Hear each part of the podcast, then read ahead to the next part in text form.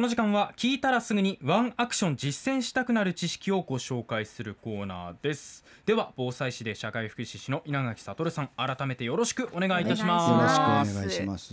今日のテーマは大震災が発生した時の妊婦さん。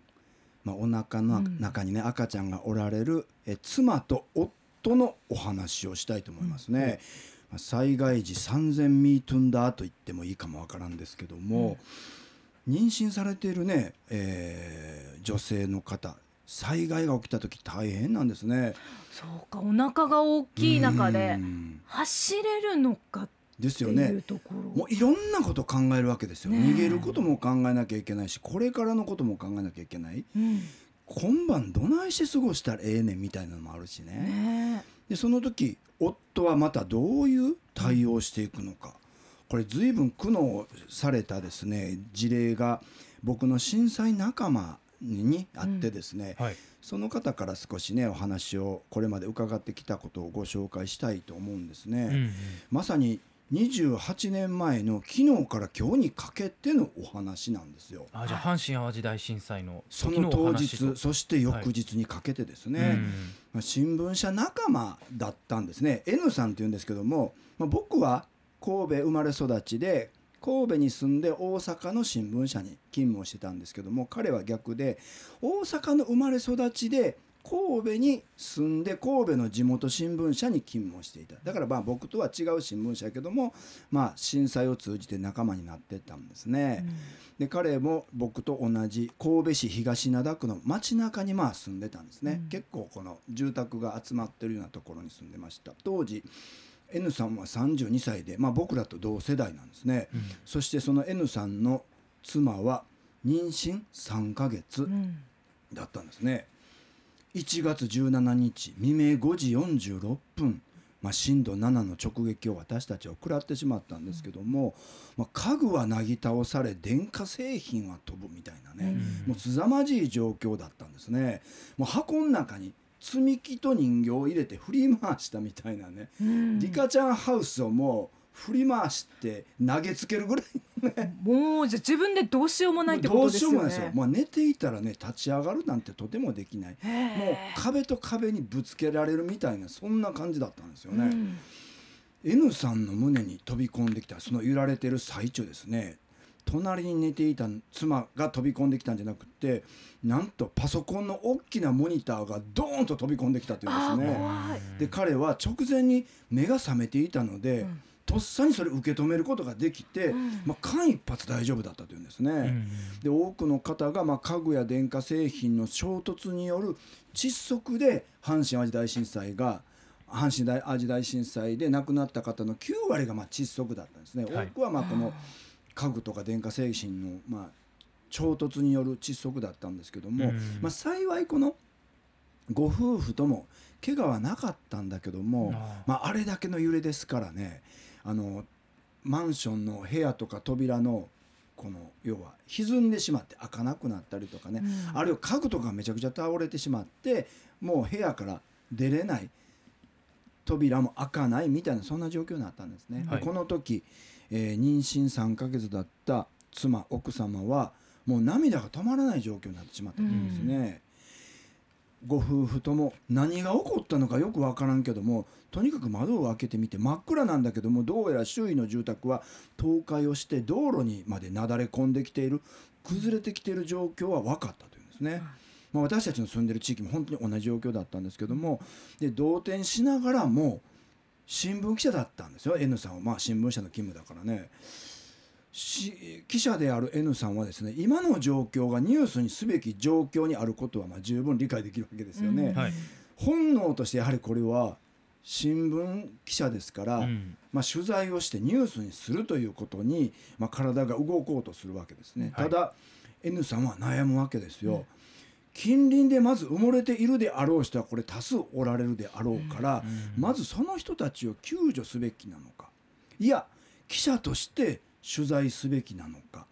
いやいやいや目の前で怯えている涙を流している妊娠3ヶ月の妻はどうなっていくのか、うん、もう本当にジレンマに陥るわけですね、ちなみにこういう状況に、まあ、お二方がなったとしたらどうされますかね？これすっごく悩みますけど、奥さん側の立場に立った時に、自分が妊娠してる時に旦那さんが仕事で、うんこの状況でいなくなっちゃったらうん。どうしたらいいのかわからないし。そうですよね。うん。まあこれは奥さんのうん。方にいてあげるというかね、うん。一緒にうん。乗り越えていくっていうのを選ぶのが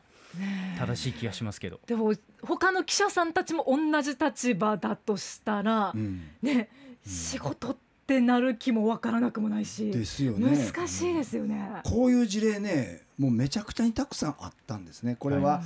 ね鎌田アナがまあ昔ね10もう12年前ですけど東日本大震災の時にも皆さんご経験をされてるわけですけどもそうですね。皆さんね記者の皆さん本当に抱えたって言ってましたよ、ううん。ん本当に仕事していいのかどうかっていう話はね。え稲垣さんその時はうん。あの新聞社にお勤めだったはいそうでしたね。ということでどうされてました？えー僕も同じ状況ですよ。うん。これ仕事なのか救助なのかでももう周りでめちゃくちゃ僕はかろうじて、まあ、倒壊したうん。その建物家具の下敷きになったところからうまく這いずり出てですね、まあ、外に出れたので、うん。もうあまりの惨状にとにかく、まあ、我を失ってはいたんだけどもこう人がやっぱり埋もれているのでですねそこにまずこの救助に入るということに、うん。まあ、のそうなりますよね、うんやっぱりね。うんまあ、そんな状況だったんですけど、まあ、まさにこのジレンマでこれも報道に携わるだ人だけじゃなくって多くの仕事をされている方は多分同じような状況じゃないかと思うんですね。うんでこの時 N さんの妻ですね思ったことは通院している病院は無事なのかですよまずね。ああそうかう。ん、でもしそこがダメやったらどこで出産できるのか、うんもう産むことが恐怖になってしまった一気に恐怖になったというんですね。でマリコさんがおっしゃったように夫がいなくなってしまったら一人でどうしたらいいのか、もう不安しかなかったというんですね。そうですよね。うん、で後日この N さんの妻はですね、うん N さんにその時の心情を語ってるんですね。うんあの時あなあなたはきっと私を家に置いたまま飛び出していくだろうと思ったというんですね。N さんは見事に自分の本音が見透かされていたと言ってですーね、うん。まあちょっとね悔いておられた。でも N さんはその行動は取らなかったんですね、うん。とにかくようやく自宅を脱出をしてあのーまあとにかく自分の安全地帯を見つけようとして、まあ、動くんですけどもたった15秒で街は広範囲に破壊をされていたわけですね。で昼頃近くの学校に行ったらもう避難者でもう屋根という屋根の下全部埋もれてる状況埋まってる状況なんですね。そこで N さんは決断をしました。うん実はあの N さん自身も大阪出身やし奥さんも妻も、えー大阪の出身なので大阪の実家まで歩いて行って妻の実家に預けるという選択をしたんですねそれを決断したわけですね。で身重の妻を連れて、まあ、国道2号線これは神戸から大阪までずっとねつながっている国道ですけども国道2号を25キロ歩いたわけですうん。ね。二十五キロ。うん、これ那覇市雲寺 RBC から沖縄市役所までの距離なんですよ。うわ。で周り。もう特撮性映画のセットのようにどこまで行っても崩れた家が続く。悲惨な状況。地割れしてるから足元もなんかもうそうですよね。お腹大きいのに転ばないか心配なうん。ね。しかももう夕方から夜にかけてになってますからね、まあ大阪に着いたのがまあ深夜12時だったというんですけども、まあ、夕方からものすごく大きく黄色い満月が出ていてめちゃくちゃになった街を照らしていたんだけどその光景もまた怖かったでしょうし、うん。まあ本当にどこにどういう方が埋もれてるかわからない状況の中で、まあ、ただひたすら大阪を目指していったんですね。そしてまあ大阪にとにかく奥さん妻のえーご両親に妻を預けてその後、えー N さんは妻とは10ヶ月別居になったんですね。もう一旦仕事場に入ったらもうそこから帰れなくなってしまうわけですよ、うん。震災時というのはね。でしかも神戸のその地元新聞も倒壊してしまっていて、まあ、ちょっと遠いところの印刷工場に拠点を移してしまったからね、もう今住んでるところよりもはるかに遠いところになって大阪との行き来がほぼできなくなったということで、まあ、別居。うん。その間大阪で子供が生まれていた。会えることはなかったというんですね。うん。でこれ会社の方もですね N さんの上司は君なら地震直後すぐに会社に出てくると思ったんやけどなと言われたりとかね。そう。ほんで N さんの、まあ、妻はあなたはあの時何かいろいろ騒いでいたけど結局何もしれしてくれなかったわよねということをまあいまだにこう言葉として出てくるということもあって、ね、板挟みにあって板挟みなんですよね。辛いですよね。こうした言葉にまあ本当にもう打ちのめされてしまう。いまだに反応ができない。うん。良き記者でも良き夫でもなかったという思いが N さんにはあって、まあ、震災直後からですねもう休日は何かを償うかのように避難所や仕事の周りにある仕事場の周りにある仮設住宅に行ってですね熱病にかかったようにボランティアに明け暮れた。これ全く僕も同じなんですよ。全くもう何か償わなければいけないみたいなことになってしまってですね、うん。生きてること自体がそもそも申し訳ない思いになってしまうんですね。まあ、そういうことでもう何かをせずにいわあのいられなくなってしまった何の役にも立てんかったという苦しみを持つ人はねものすごく今でもね多いかと思うんですね。まあ、同時にこの震災発生時の妊婦さんの苦しみっていうのはあまりありますし、身体のリスクも極めて厳しいんですよね。うんというのは、えー同じく東灘区に住んでいた僕の後輩の女性がですねお腹に赤ちゃんがいたまま亡くなったんですよ。えでご主人と一緒に並んで寝てたのに、うん。ご主人は自力でなんとか這い出れた。しかし、奥さん妻は逃げることができずに亡くなってしまったんですね。